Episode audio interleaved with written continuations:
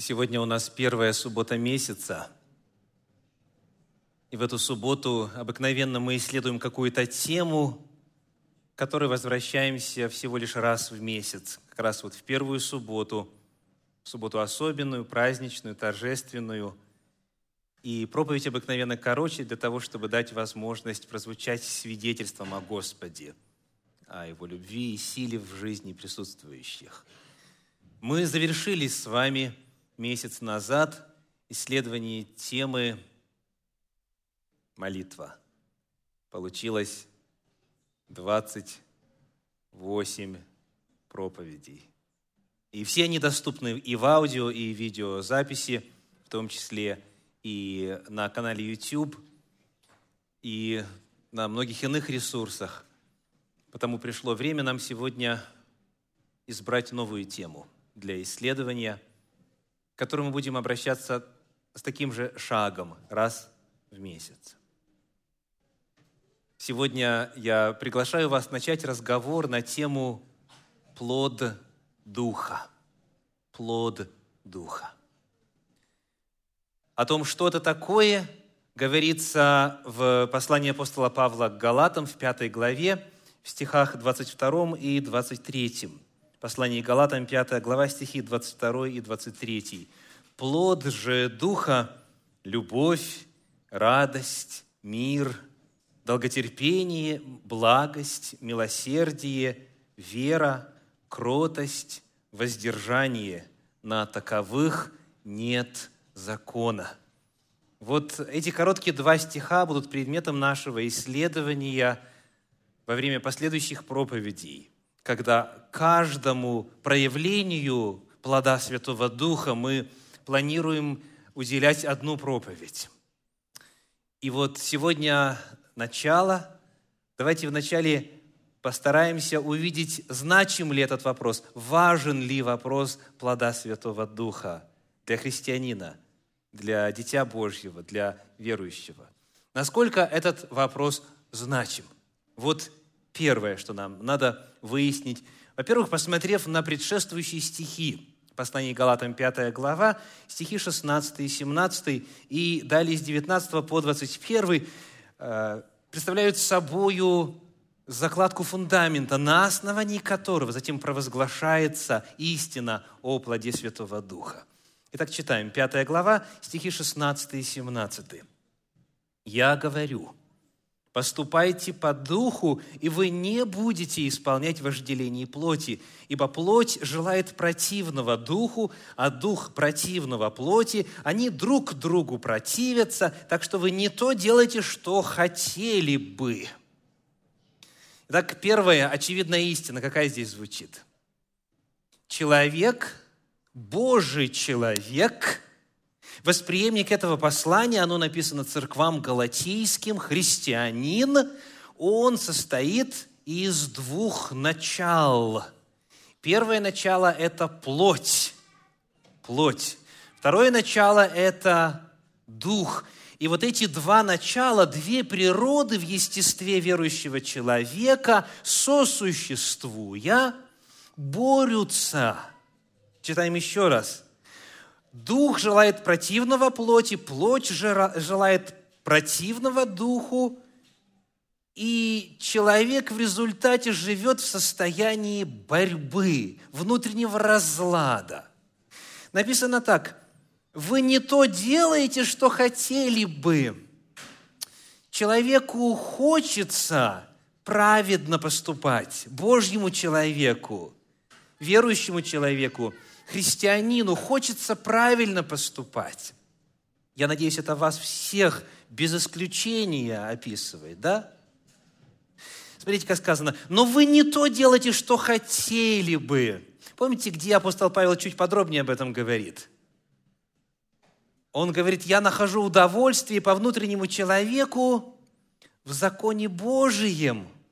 Но доброго, которого хочу, не делаю. Где об этом сказано? Где записано? Послание к римлянам, 7 глава. «А злой, которого не хочу, вот то делаю».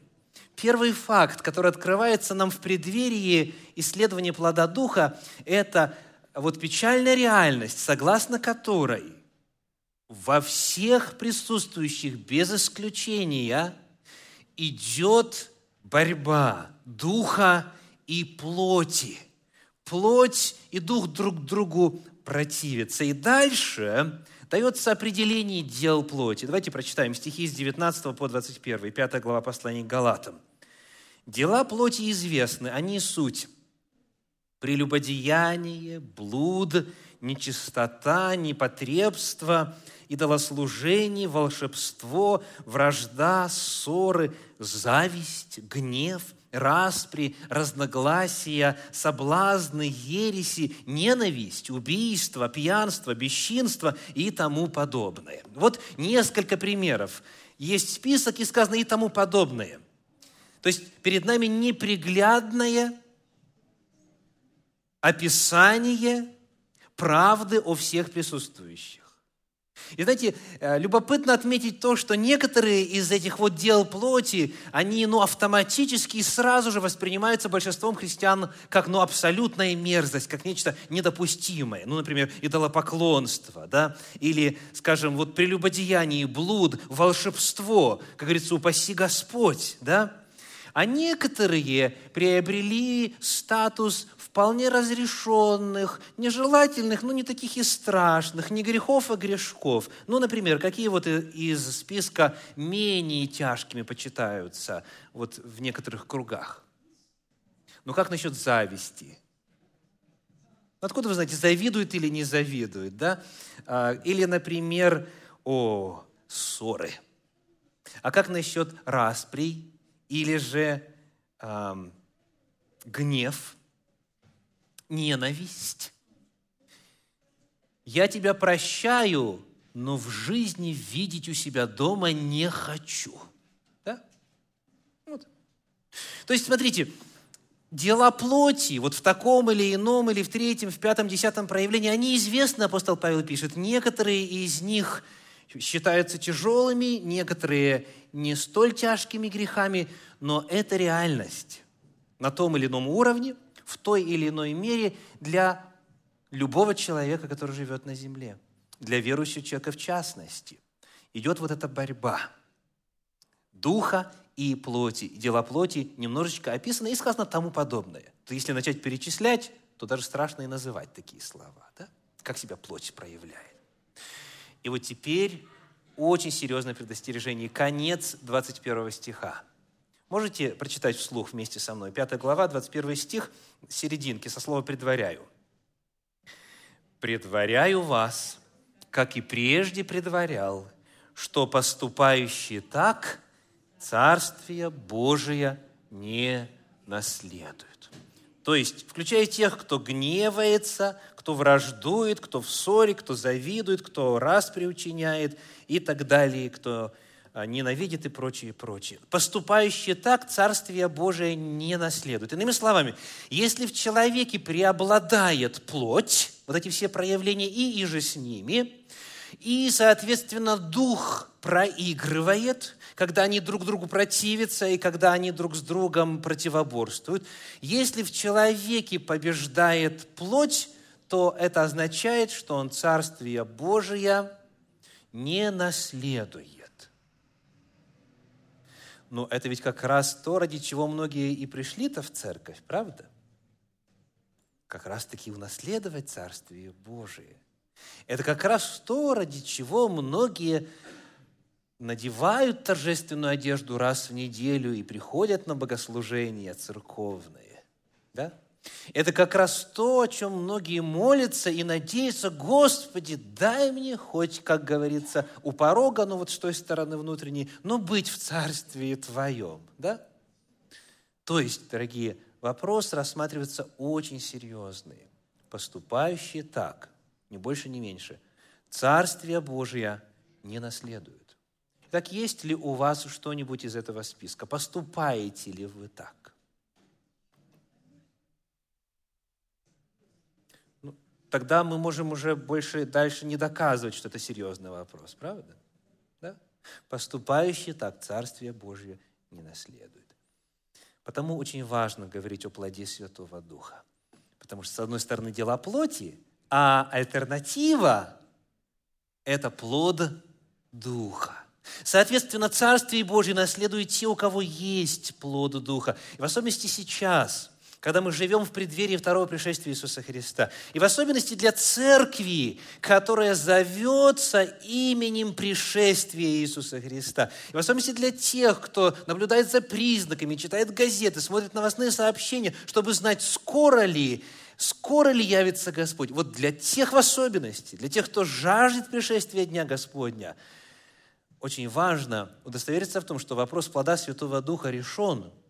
И решен в пользу Святого Духа, потому что поступающий по делам плоти Царствие Божие не наследует. Этот вопрос особенно насущен в контексте приближающегося Дня Господня, в контексте приближающегося пришествия Иисуса Христа на нашу землю – во второй раз. И те, кто ожидает пришествия, они обязательно должны этот вопрос для себя силой Божьей, силой Святого Духа решить.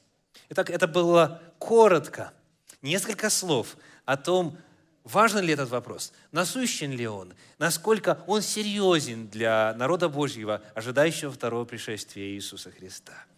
Теперь во второй части проповеди несколько тезисов, которые призваны раскрыть природу плода Святого Духа. Что это такое?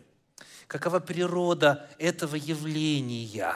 Каковы вот параметры, внутренняя сущность? Что это такое плод Духа? Первый вопрос нужно прояснить, хотя ну, кому-то кажется самым очевидным, тем не менее. Давайте посмотрим с вами на 22 стих снова, послание Галатам 5, 22, где сказано плод же Духа. Если вы посмотрите на экран, где передан текст синодального перевода, то слово «духа» у нас набрано с маленькой буквы, да? Плод же Духа. Но, а на самом деле о каком Духе идет речь?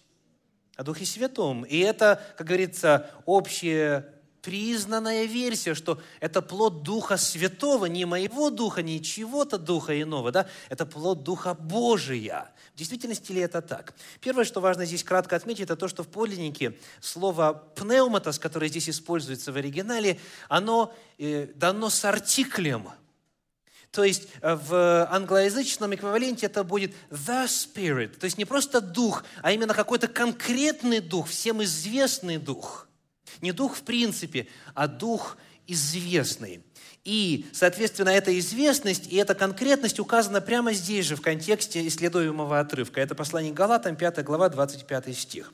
Посмотрите, Галатам 5, 25. Сказано, если мы живем духом, то по духу и поступать должны. К великому несчастью, в синодальном переводе и здесь духом с маленькой буквы. Скажите, чьим духом мы живем, чьим духом вы живы? Божьим Духом. Он есть жизнедатель. Мы им живем и движемся и существуем. Дух Божий создал меня, читаем в, книге Иова, да, в 22 главе, во втором стихе. «Дух Божий создал меня, и дыхание Вседержителя дало мне жизнь». А в 27 главе книги Иова написано, Иова 27.3, сказано так, прочитаем Иова 27.3, сказано, «Доколе еще дыхание мое во мне и Дух Божий в ноздрях моих». То есть Дух, о котором здесь речь ведется, это Дух, которым и благодаря которому мы живем. И потому апостол говорит, если мы благодаря Духу живем, то мы по Духу и поступать должны. То есть тот, кто жизнь нам дает, он должен стать тем, за кем мы следуем, и в соответствии с чьей волей мы живем. Итак, Первый вопрос. О каком духе идет речь? Совершенно определенно о Духе Божьем, о Духе Святом. Это плод Его Духа. Это плод Божьего Духа, не человеческого Духа. Второй момент, который важно прояснить. 5 глава, 23 стих заканчивает список характеристик плода Святого Духа такими словами. «На таковых нет закона». На таковых нет закона. Ну, скажите, какие версии истолкования этой фразы вам доводилось слышать? Что значит «на таковых нет закона»? Значит, часто говорят так. На тех, кто получил Святого Духа, закон Божий не распространяется. Потому что закон – это до Духа. это буква. А кто Духа Святого получил, тот может закон и не соблюдать, по крайней мере, не заботиться о законе. То есть на таковых, как бы подразумевается, людей, у кого есть Дух Святой, который проявляет себя соответствующим образом, вот на таковых нет закона. Кто получил Духа Святого, на них закон не распространяется. Итак, об этом ли идет речь? Что значит таковых? Таковых. Послушайте, как некоторые современные переводы предлагают концовочку 23 стиха. Сказано в переводе Кассиана, против этого нет закона. Против чего? Против только что перечисленного – любовь, радость, мир, долготерпение, благость, милосердие, вера, кротость, воздержание – против этого нет закона. Причем у Кассиана закона с большой буквы, то есть Тора имеется в виду, закон Господень. Еще один перевод, перевод Российского библейского общества гласит, нет такого закона, который бы это осуждал. То есть, смотрите, не о людях идет речь, а об этих качествах идет речь. Эти качества не против закона, потому что они в соответствии с законом. Если бы в чем-то они закону противоречили, то тогда закон бы был против них, он бы их осуждал. Или еще один перевод, перевод Стерна на русский язык говорит, ничто в Торе не противоречит этому. Ничто в Торе не противоречит этому. А один из англоязычных переводов а, в Торе многим иным англоязычным, в данном случае NIV, New International Version, говорит, against such things there is no law. Against such things there is no law. То есть, дословно, но это не по-русски, но тем не менее, против таких вещей, то есть против таких явлений, которые здесь перечислены, нет закона. Таким образом, тот, кто живет по духу, как раз-таки он живет по закону. И в свое время, когда мы исследовали с вами послание к Галатам более подробно и основательно, мы вспоминали здесь восьмую главу послания к римлянам, где апостол Павел тот же самый вопрос рассматривает. И он говорит, что те, кто живет по плоти, они закону Божию не покоряются, да и не могут. А живущие по духу, напротив, закон Божий исполняют. Потому что закон по своей природе, чуть дальше мы э, найдем в Священном Писании, закон по своей природе каков? Духовен. Закон духовен. Итак, мы прояснили фразу, что означает «на таковых нет закона».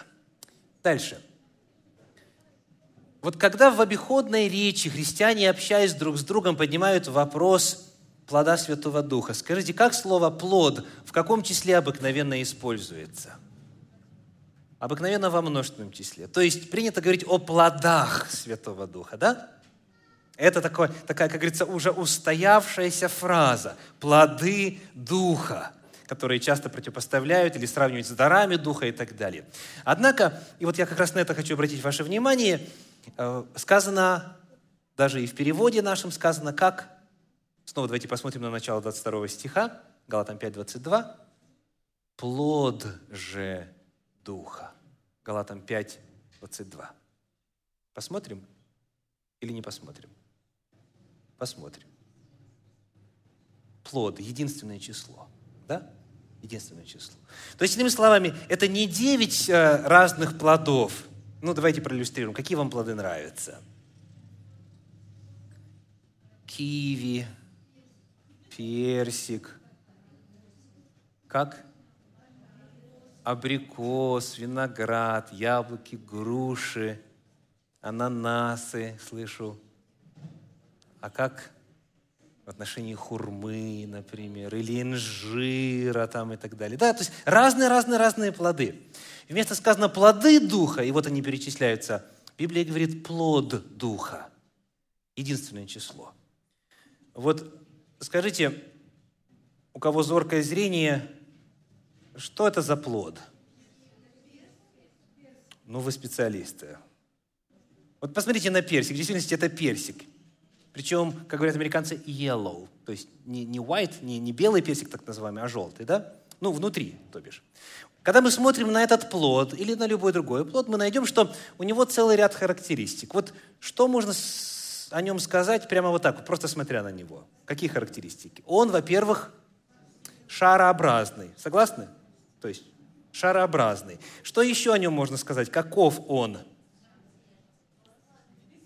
Волосатый кто-то говорит, кто-то говорит пушистый. Давайте скажем бархатный. Да, такой бархатный. То есть у него, ну, вот такое покрытие очень приятное на ощупь, да, такое как будто бы чуть-чуть шероховатое. Волосатый, ну, сказали, да? Так какие еще характеристики того же самого плода? Сладкий, да? Сочный, еще одна характеристика. Спелый, ну да. А еще? Спасибо. Цвет, ну совершенно определенно, красный, темно-красный, да? Какие-нибудь еще характеристики можно найти? Ароматный, спасибо. Очень важная характеристика. Вот как надрежешь, уже слюноотделение начинается, да? Вот. А что еще о нем можно сказать? С косточкой.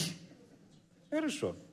Ну и так далее. То есть, вы видите, смотрим на один плод, а специалисты, вот, э, овощеводы, там, садоводы и так далее, они бы еще больше назвали, потому что они специалисты, они бы сказали, что здесь намного больше характеристик того же самого плода.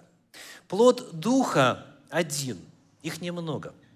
Но этот плод, он имеет ряд измерений, ряд описаний, он проявляется в ряде качеств. Давайте посмотрим на это чуть-чуть попристальнее. Слово «плод», вообще сама идея плода, что передает? Вот для того, чтобы вот эта красота оказалась у вас на столе, что для этого потребовалось бы? Он должен был созреть. То есть он должен появиться где-то на дереве в данном случае, да? То есть он должен был вырасти перед этим, да? То есть это дерево должно было вырасти. Затем необходимо его поливать, необходимо было, чтобы микроэлементы надлежащие там находились и так далее. То есть плод, найдите эквивалент термину плод, синоним – результат. Спасибо большое. Да. Плод – это результат. Это плод персикового дерева, да? А если, то значит дерево персиковое работало, а плод духа – это результат действия в человеке Духа Святого. Невозможно иметь плод Духа, не имея Духа Святого невозможно в себе сфабриковать, изготовить, как-то произвести самому собою и своими силами плод Святого Духа. Потому что мы уже выяснили, сегодня это нечто, что противоестественно плоти. Плоть желает противного духу. Они друг с другом борются. Дух Святой, воздействуя на нас, преобразовывая нас, Он находится в постоянном состоянии а, противление плоти и плоть, плоти, э, плоть противится ему.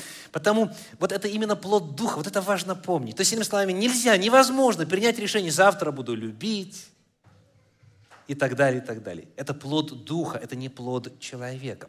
Но вместе с тем, если продолжать аналогию вот э, того, как персик появляется, да, то это будет вопрос сотрудничества – то есть есть само дерево, а есть то, что необходимо, чтобы сопутствовало. В данном случае вода, солнечный э, свет, микроэлементы из почвы и так далее. То есть это процесс сотрудничества дерева, в данном случае с другими элементами. Когда мы говорим о человеке, то это процесс сотрудничества человека с Духом Святым. Но все равно это не плод человека, это плод Духа. Ему лидирующее, главное место отводится. И отсюда Отсюда два очень важных вывода.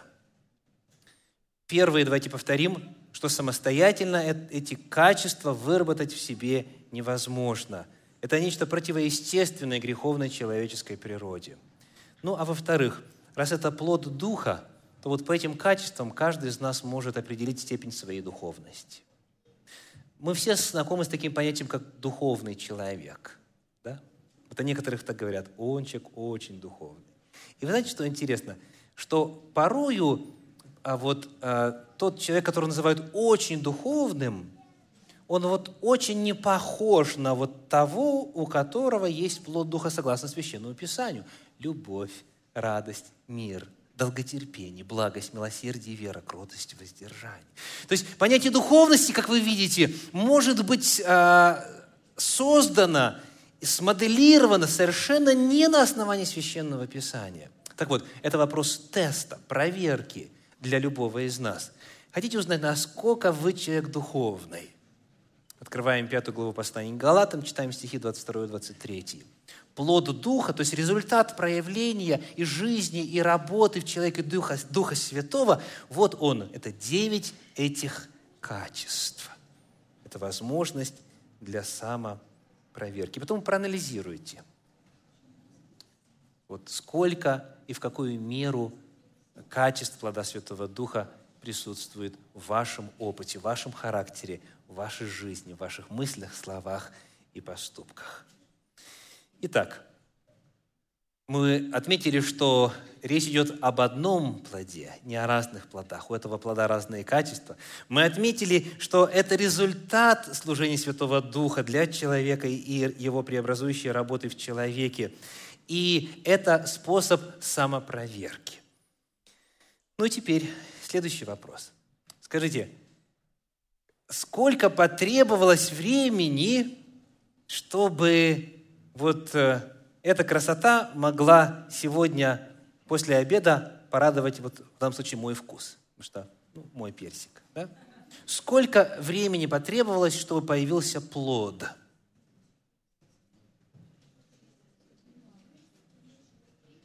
Скажите, на какой год? Ну, во-первых, нужно, чтобы дерево выросло, правильно? Чтобы персиковое дерево выросло. Сколько лет нужно ждать? Вот те, кто занимался или изучал эти вопросы, сколько лет надо ждать? года три, да, года три. Вот. А потом еще все лето ждать. Ну, почти, в зависимости от сезона, где вы живете, да. То есть а, плод не появляется сиюминутно. Плод – это результат длительного процесса. И вот хотя эта истина самоочевидна, но, к великому сожалению, многие ее не понимают и к себе не применяют. Есть вот такое желание, оно доброе, конечно, но наивное, что после крещения, вот я помню, как я себя чувствовал, готовясь к крещению. Это был 1990 год, май. Был э, организован так называемый Всемирный день крещения. Божья церковь по всему лицу земли вот в этот день крестила э, людей, вводя их в завет с Господом. Вот, и, и я в возрасте 15 лет очень ждал этого дня, потому что я верил, что после крещения перестану грешить. У кого из вас подобное было? Было вот такое ожидание, что после крещения все, греховная жизнь закончится, проявления плоти исчезнут. Вопрос, апостол Павел крещенным или не крещенным пишет? Крещенным. Он пишет церкви, и он говорит, что идет противостояние, идет борьба. Так вот, сама картина плода показывает нам, дорогие, что формирование плода – это дело времени.